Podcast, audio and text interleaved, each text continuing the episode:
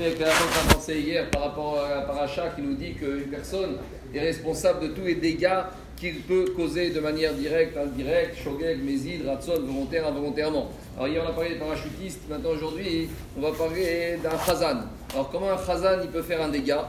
Alors, vous savez que chez Ashkenazim, la paracha de Mishpatim, c'est une paracha importante parce que c'est la fin des Shovavim.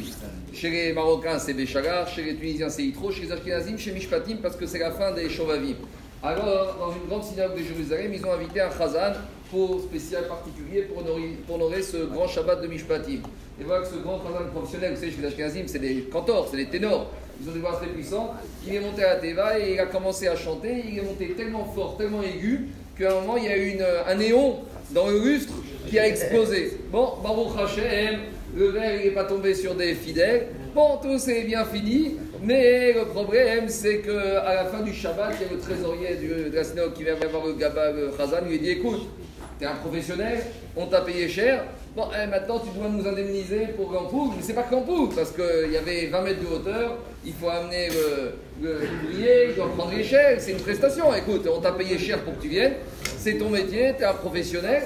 Alors, euh, le Khazan il a dit Je suis prêt à payer, mais je vais d'abord aller voir un rave qui me dise que mes Ikaradin, d'après le Shulchan je suis obligé de payer. Alors, a priori, hier, qu'est-ce qu'on a dit? On a dit que Adam, Mouad, Réogam, une personne qui est toujours avertie, et quels que soient les dégâts qu'il cause. Alors, par rapport à hier, il y a quand même une petite nuance. Parce que pour ceux qui n'étaient pas hier, on a parlé d'un parachutiste qui a été détourné par un violent, et lorsqu'il a atterri, il a atterri sur des personnes, il les a blessés. Hier, la personne, il a fait un dégât avec son corps, avec son physique. Tandis qu'hier, il n'y a pas une force physique. Hier, c'est ce qu'on appelle euh, la voix.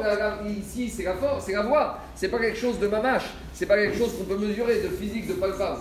Alors, malgré cela, écoutez ce que dit le Shulchan Le Shulchan dans prochain Mishpat, il dit Keshem mamash. De la même manière qu'une personne, il ça pour les dégâts qu'il va causer avec une force directe. Kar De la même manière, un homme, il est responsable. Al koach.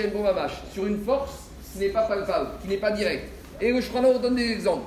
Kegon sous Shetzana. Par exemple, si un monsieur il a un cheval et le cheval il a hennit et en hennissant il a fait des dégâts, alors le propriétaire du cheval il doit payer. Et je il donne deux exemples. Par exemple, un monsieur il avait un aigle ou un oiseau et l'aigle, l'oiseau en agitant les ailes, il a causé du vent et le vent il a fait tomber, il a renversé des poteries. Alors le responsable, le propriétaire de l'aigle, il est aussi responsable. Donc qu'est-ce qu'on voit de là? On voit de là qu'une personne est responsable même sur des dégâts qui ne cause pas de manière directe, même si c'est indirect, même si c'est pas mesurable, même si c'est pas palpable. Donc le Rabbi lui a dit au Khazan, en plus tu es un professionnel et tu sais très bien les dégâts que ça peut faire une voix très aiguë, très forte, donc tu as l'obligation de payer. Donc Alpi Dini Mamonot, tu es obligé de payer l'intervention et le remplacement de l'emploi.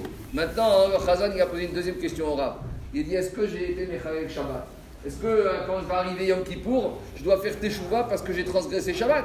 On n'a pas le droit de casser, de détruire, d'abîmer, même si c'est Midera Banane qui coule, mais malgré tout, il y a une source ici de profanation du Shabbat. Alors, vous allez me dire, d'accord, très bien, mais quelle est l'application pratique? Lorsqu'on arrive à Kippour, on doit faire tchouva sur toutes les fautes. Il a dit, est-ce que quand je vais arriver à Kippour, est-ce que je dois faire tchouva sur le fait que j'ai profané le Shabbat? Alors il lui a dit, au Rav, ça, t'es pas obligé. Parce que c'est ce qu'on appelle mit à sec.